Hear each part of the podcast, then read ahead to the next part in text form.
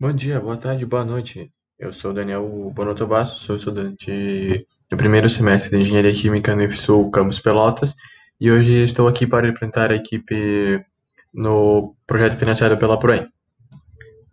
Bom, o tópico estudado hoje em Química Geral será a teoria da ligação de valência, também conhecida como TLV. Quando a gente está se referindo a TLV, ela estuda a união uh, das noções de Lewis sobre ligações por pares de elétrons com a ideia de orbitais atômicos através da mecânica quântica. Na teoria da ligação de valência, o acúmulo de densidade eletrônica entre dois núcleos pode ser considerado como o que ocorre quando um orbital atômico de valência de um átomo se funde com a do outro. Uh, diz então que os orbitais compartilham uma região do espaço, ou seja, eles se super, uh, superpõem-se. Uh, essa superposição dos orbitais permite que dois elétrons de espinhos contrários, como eu estudado anteriormente, uh, compartilhem um espaço comum entre os núcleos, formando uma ligação covalente. Essa uh, região de covalente, ela é, forma uh, de superposição, ela forma os orbitais chamados de híbridos. O que, que são os orbitais híbridos? Bom, Deve-se explicar tanto a formação das ligações por pares de elétrons, quanto as geometrias observadas para as moléculas. É, quando a gente quer explicar uma geometria, frequentemente a gente supõe que os orbitais atômicos de um átomo misturam-se para formar novos orbitais, chamados de híbrido. Esse é, processo é chamado de hibridização. E são diferentes dos átomos em formato e o número uh, de híbridos é igual ao número atômico. Após a gente definir o que, que são os orbitais híbridos, a gente entra na hibridização em si. Eu vou falar um pouquinho por cima, porque é um conteúdo bem complexo e difícil de ser explicado apenas por áudio.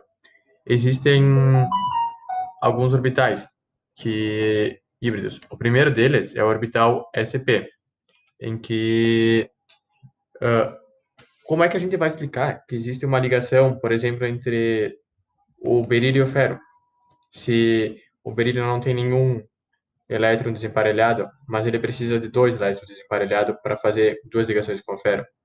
Essa uh, molécula que está se referindo seria o, o BF2. Então, uh, esses elétrons do berílio, eles são compartilhados do orbital 2s, um, um do orbital 2s vai para o 2p, formando assim o orbital 2sp. O orbital sp2 segue mais ou menos a mesma linha de raciocínio. Uh, dessa vez, tomamos como exemplo o boro e o ferro. O boro, ele precisa, ele faz três ligações com o ferro, mas novamente, a gente olha no, na configuração eletrônica do boro e, e não existem uh, três or, uh, orbitais desemparelhados, apenas um. Ou seja, uh, analisando dessa forma, é impossível que o boro faça três ligações. Então, esses dois, uh, esses orbitais, eles vão passar do 2s2, um deles será transferido para o 2p. Então, a gente ficará com um orbital s desemparelhado e dois orbitais p desemparelhados. Quando há hibridização, ele, esse orbital passa a ser sp2, em função de existir um orbital S e dois orbitais P. Eles normalmente se encontram no mesmo plano e grande parte dessas moléculas, ele, no sp2, eles possuem um arranjo trigonal plano.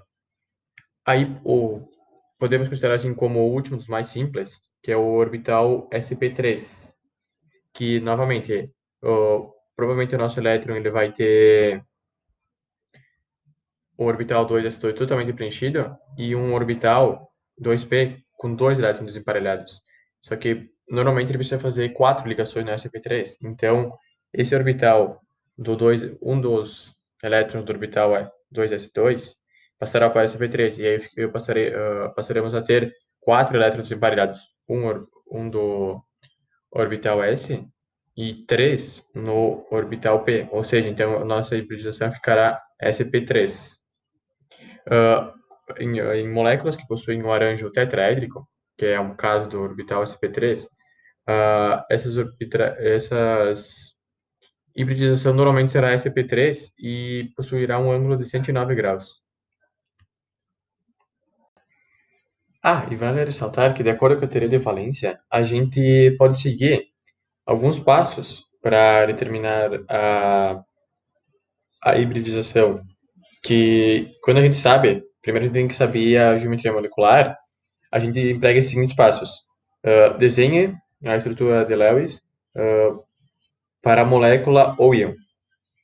Aí determine o arranjo usando a, a teoria de repulsão dos elétrons e especifique os orbitais híbridos necessários para acomodar os pares de elétrons com base em seu arranjo geométrico.